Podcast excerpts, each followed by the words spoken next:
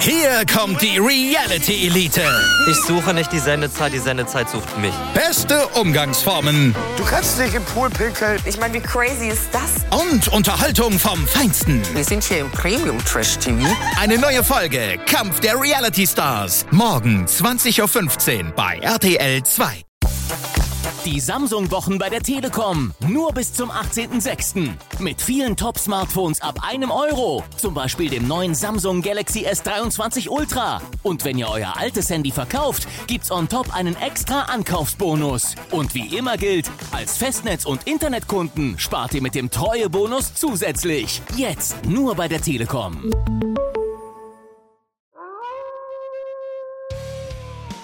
Seid gegrüßt, meine Wrestling-Nerds und Wrestling-Nerds jetzt hier endlich mal zur Review zu der aktuellen Show Impact Wrestling Hard to Kill zum Pay-Per-View. Ja, Internet war weg, ne? Deshalb kommt leider erst heute auf den Sonntag die aktuelle Review zu Impact Wrestling Hard to Kill, wie ich gerade schon sagte. Seid mir nicht böse, denn äh, ja, dann habt ihr also heute das doppelte Vergnügen, denn SmackDown und Rampage wird ja zukünftig denn ebenso kommen, habe ich ja schon erzählt, als dritter Part hier von Guys Review of the Week. Und was soll ich sagen? Also der erste Pay-Per-View, wir gehen gleich rein in die Pre-Show. Da habt ihr drei Matches. Könnt ihr euch immer, wenn ihr das natürlich möchtet, kostenlos auf YouTube ansehen.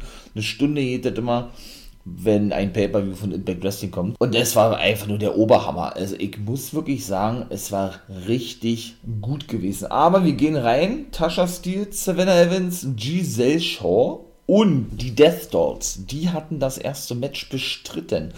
Und sie haben wirklich verloren, die Death Dolls. War ein gutes Match gewesen.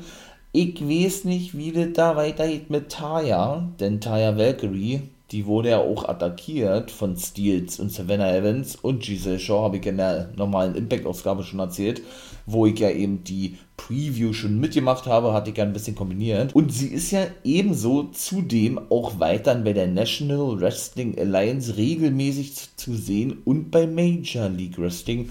Da wurde auch schon spekuliert, dass sie da unterschrieben hat. Die sind ja im Clinch, möchte ich mal sagen. Also sie sehen sich zumindest als Konkurrenzligen an, so wurde es thematisiert, Impact und, die, und Major League Wrestling.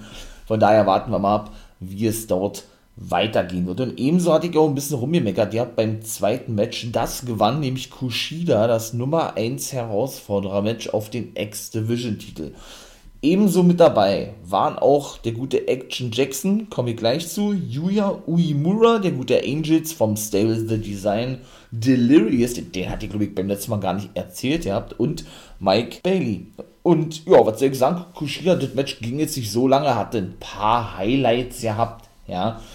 Es ist auch gut, ich möchte mal sagen, die Aktion vom guten, und so heißt er ja eben doch Action Jackson, inszeniert worden. Aber alles in allem war es, ja, ein solides Match gewesen. Möchte ich es mal so sagen. Kushida hatte denn mit seinem Aufgabegriff dafür gesorgt, dass der gute Alan Angels, der nur noch als Angels jetzt, wie gesagt, beim Back Wrestling auftritt, aufgeben musste. Und Action Jackson, 73 Jahre alt. Ja, ja ihr habt richtig gehört, 73 Jahre alt.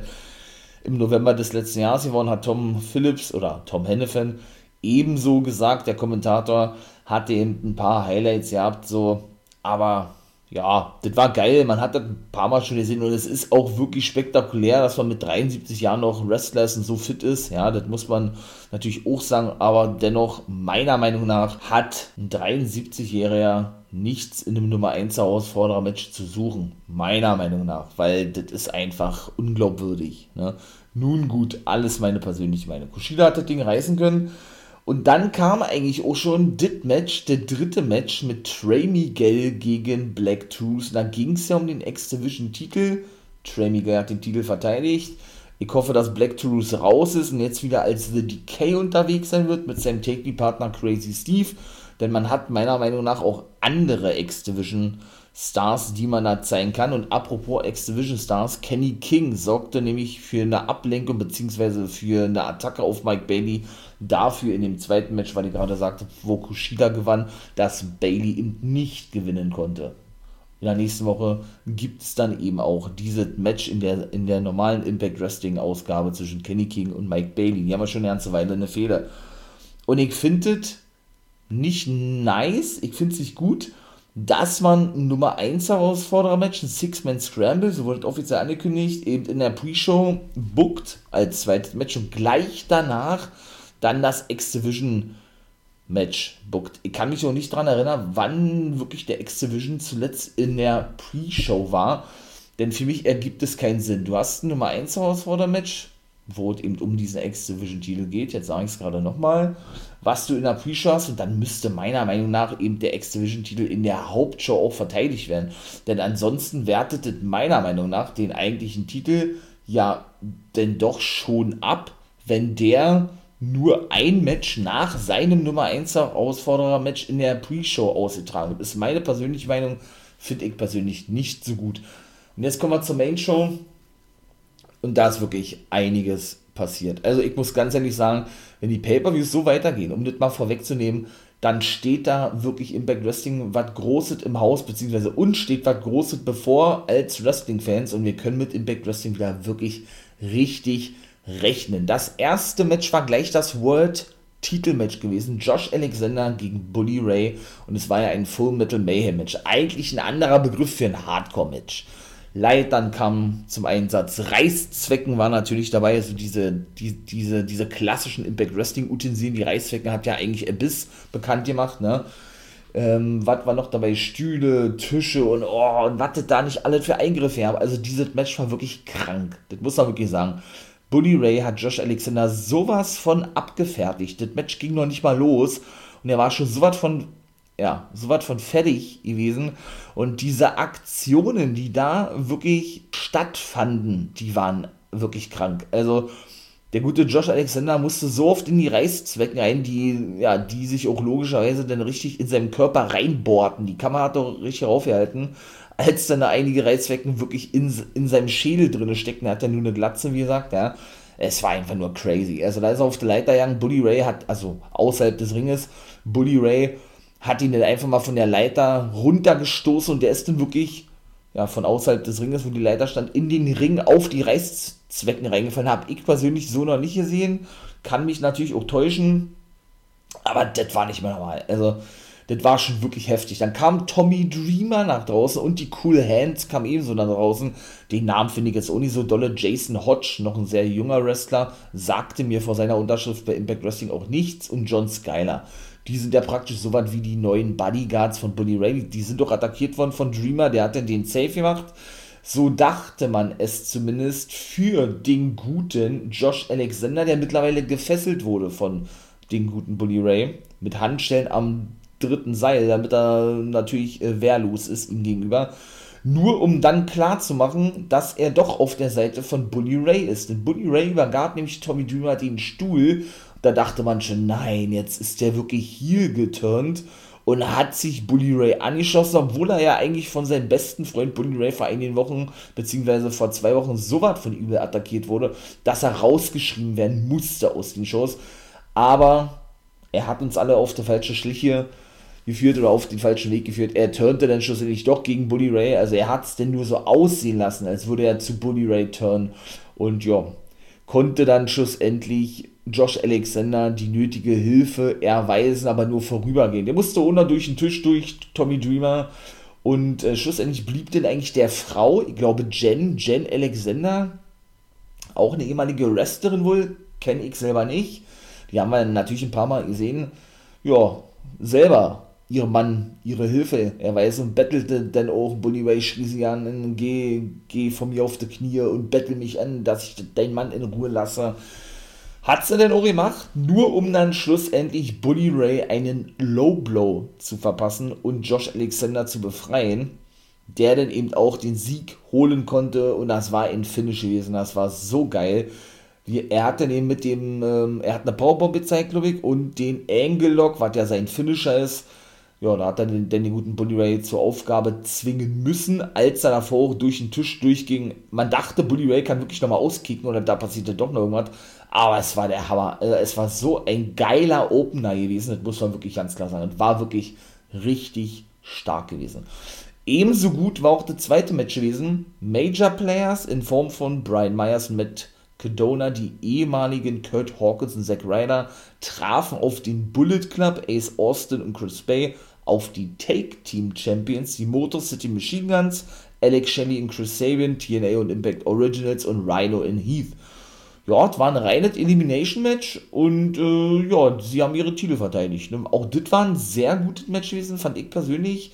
Und Shelly und Sabin gehen dann also, ich möchte jetzt mal sagen, in eine wahrscheinlich denn doch längere Regentschaft. Ich dachte ja, die Major Players, also Kedona und Myers, die wollen ja unbedingt die Titel gewinnen, dürfen das Ding reißen. Das war dann aber nicht der Fall gewesen, denn es war ein reines Elimination-Match, wie gesagt. Rhino der den Spear zeigen wollte, wurde dann eingerollt und Myers hatte da auch, ähm, hat er dafür gesorgt, dass Matt Kedona, sein Tag-Team-Partner, äh, den Einroller durchbringen kann und hat ihn da so ein bisschen ähm, unterstützt, indem er die Hebelwirkung praktisch verstärkte, ja, dass Matt Kedona ihn weiter, weiterhin einrollen konnte. Sie wurden dann als zweites Team eliminiert, die Major, Major Players und schlussendlich dann der Bullet Club, ja, als dritte Team, sodass die Modus in Michigans ihre Titel verteidigen konnten.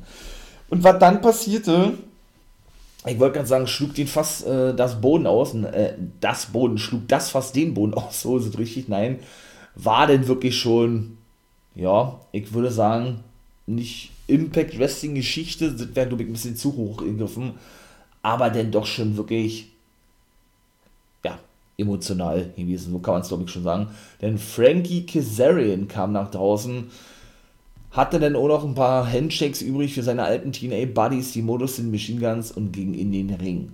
Dann hat er natürlich diese Geschichte, ich möchte mal sagen, aufgerollt, die viele schon erzählt haben.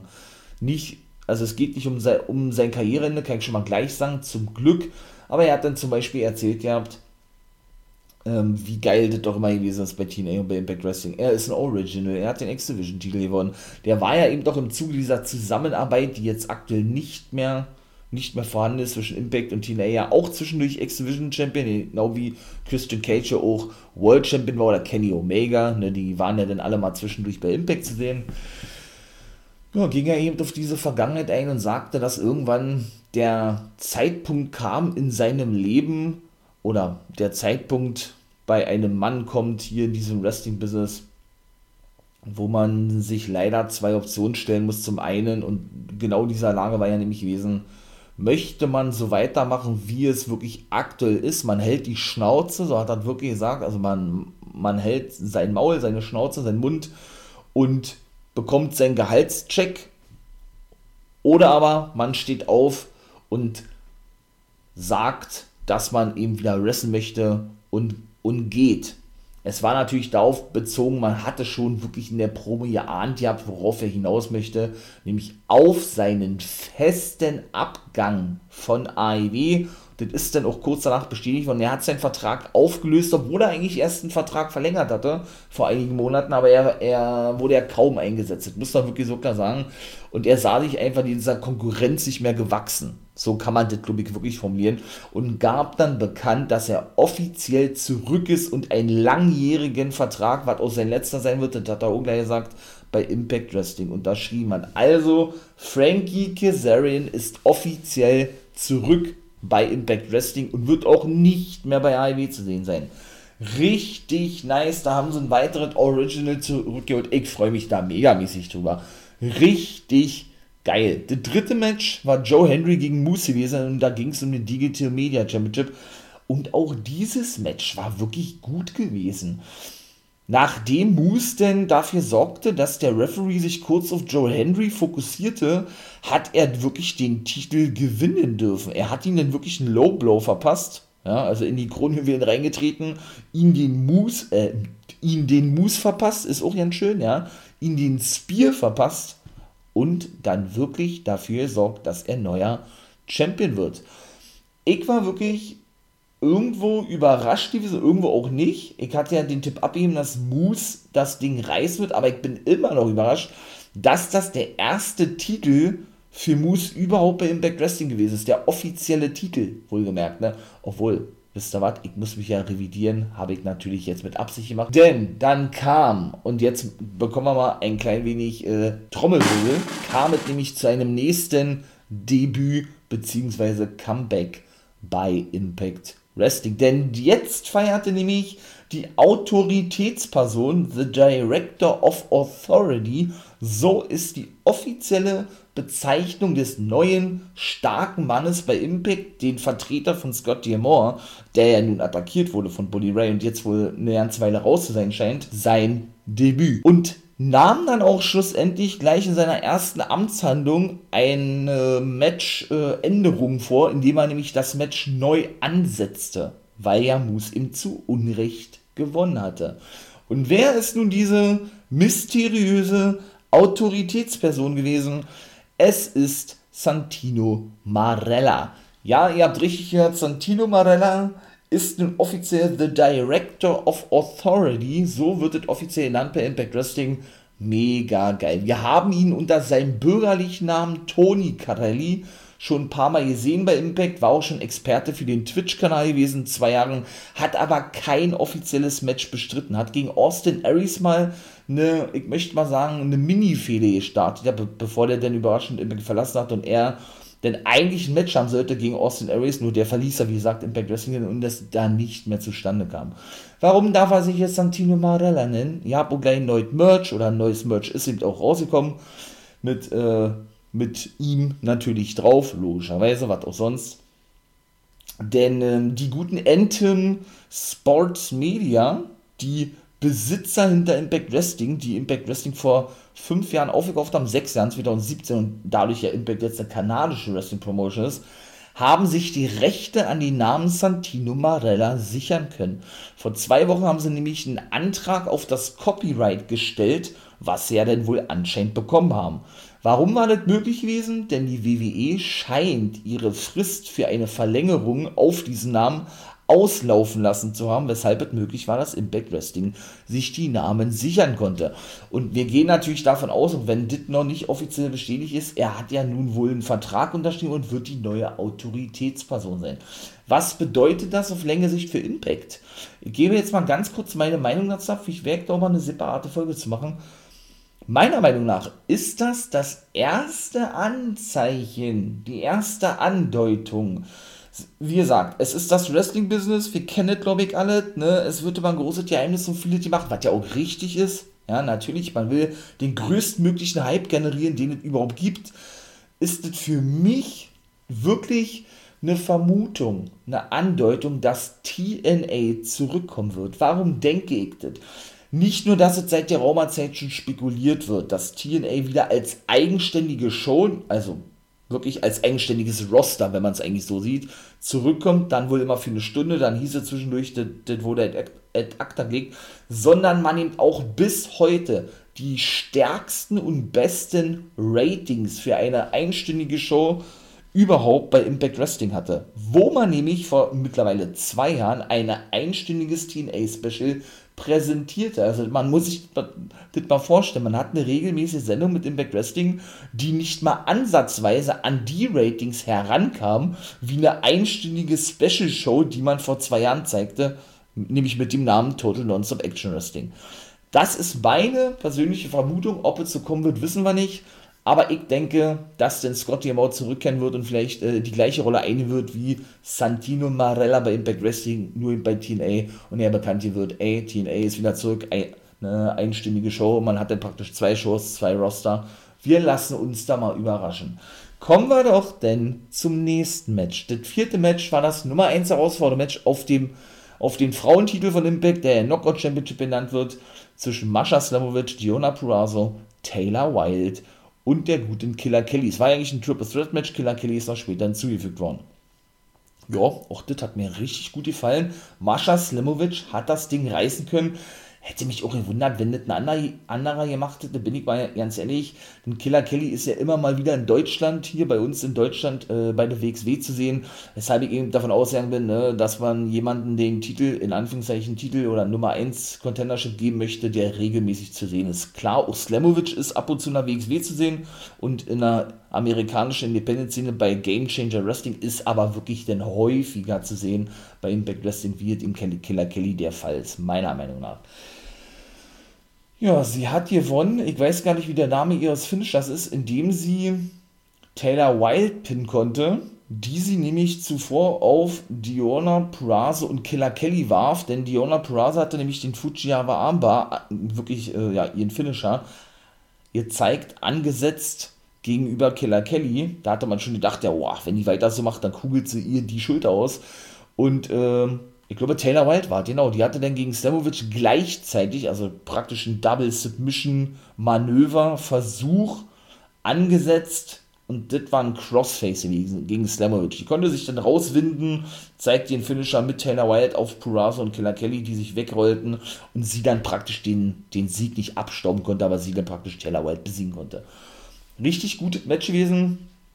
Ja, jetzt haben wir also Slamovic als Nummer 1 Herausforderer, Herausforderin. Und dann warten wir mal, wie der Main Event ausging, denn das war wirklich das Knockout Championship Match. Mickey James gegen John Grace. Jetzt kommen wir aber erstmal zu den anderen zwei Matches, nämlich Steve Macklin und Rich Swan und Eddie Edwards und Jonathan Gresham, das war nämlich der Co-Main Event.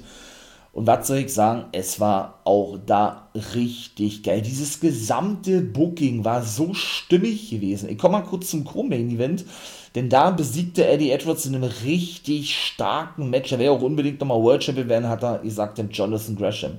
Gresham, ja zuletzt bei Ring of Honor und AEW gewesen, hat sich dann mit Tony Khan überworfen und sein Vertrag schlussendlich aufgelöst, was aber auch erst jetzt rauskam, nachdem er eben auch fest bei Impact unterschrieben hat, ist der Ehemann von John Grace hatte natürlich wieder unter Beweis gestellt, warum man ihm ihn The Octopus nennt, konnte aber schlussendlich den Sieg nicht davon tragen. Aber es kam, wie es, wie es kommen sollte, denn PCO war ja nun rausgeschrieben gewesen im Zuge dieser ganzen Honor No More Geschichte, feierte sein Comeback nach zweimonatiger Auszeit und attackierte auch unter einem neuen Gimmick eigentlich mit einem Spaten den guten Eddie Edwards und der hatte Sand im Mund, Sand im Mund wohlgemerkt und spuckte das Eddie Edwards ins Gesicht. Natürlich darauf bezogen, dass es ja so was wie ein Buried Alive Match gab, wo Eddie Edwards eben vor zwei Monaten PCO besiegen konnte, ihn praktisch lebendig begrub. Hatte, hatte, hatte eine andere Betitelung, da komme ich jetzt aber gerade nicht drauf.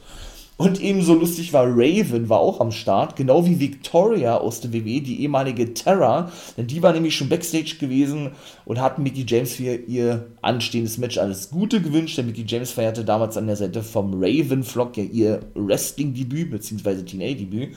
Und Raven war aber auch bei Tom und Jerry, wie er sie selber nannte, es ist immer so witzig, als Gastkommentator in dem Match zwischen Steve Macklin und Rich Swan am Start gewesen. Hennefin, der ehemalige Tom Phillips, und Aiden English, der ehemalige, äh, jetzt muss ich kurz überlegen, ne Quatsch, so hieß er ja in der WWE. Matt Revolt ist der richtige Name und in der WWE hieß er Aiden English. Sind ja beide Kommentatoren bei Impact Wrestling.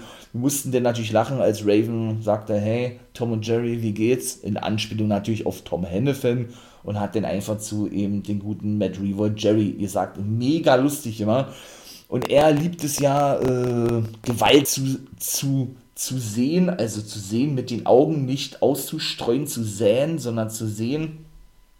Und was er nicht alles wieder so erzählt hat. Der Hall of Famer im letzten Jahr, der erste Hardcore Hall of Famer bei Impact Wrestling, mega lustig gewesen.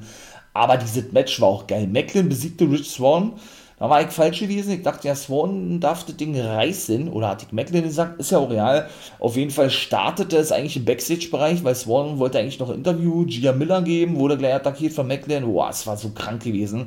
Dann ist, dann ist Macklin äh, angestimmt gekommen auf Swan und der ging aus dem Weg und riss aber gleichzeitig die Tür zu einem Müllcontainer auf, wo Macklin dann erstmal rein reinsprang eigentlich, es war geil. Es begann eigentlich alles in einer Tiefgarage irgendwie. Ein Auto wollte noch durch und hupte, kam aber nicht durch, weil die sich bis auf die Straße prügelten. Wann hat man sowas denn zuletzt gesehen? Das war wirklich richtig geil. Forts Count Anywhere Match, wo ihr merkt, Macklin besiegte Rich Swan, wie gesagt, denn mit seinem Finisher, wo sie denn eben schon wieder zurück waren im Ring, wenn man es mal so formulieren möchte, beziehungsweise sich gerade durch die Zuschauer prügelten.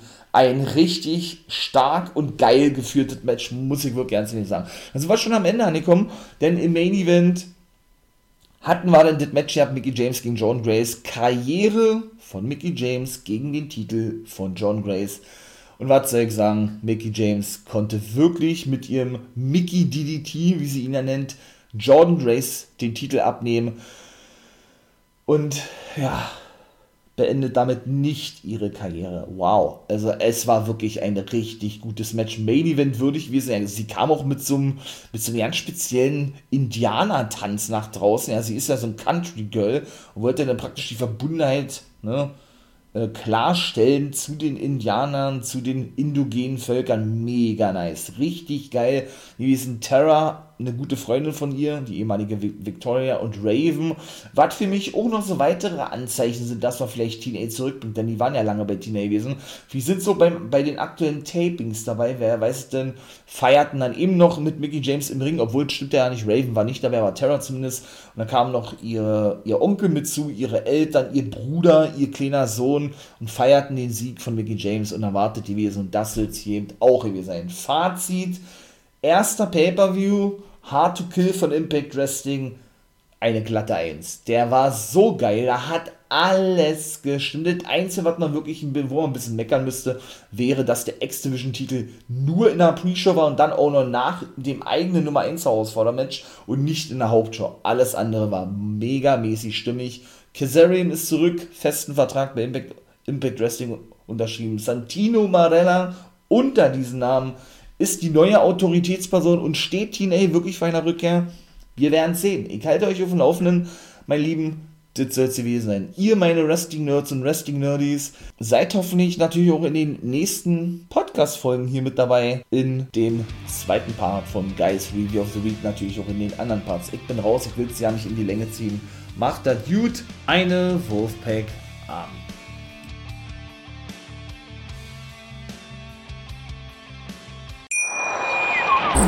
Hier kommt die Reality Elite.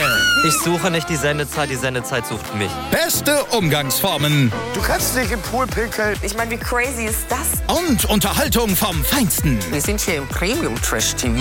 Eine neue Folge Kampf der Reality Stars. Morgen 20.15 Uhr bei RTL 2. Ich habe mich natürlich schockverliebt, weil die war wirklich ganz, ganz klein. So begann die Mensch-Hund-Beziehung zwischen Christina und Tierschutzhund Frieda. Und wie es danach, nach dem ersten Moment der Verliebtheit, so weiterging und welche Klippen es danach zu umschiffen galt, das hört ihr in der neuen Ausgabe von Iswas Dog, dem Podcast für harmonische Mensch-Hund-Beziehungen. Iswas Dog?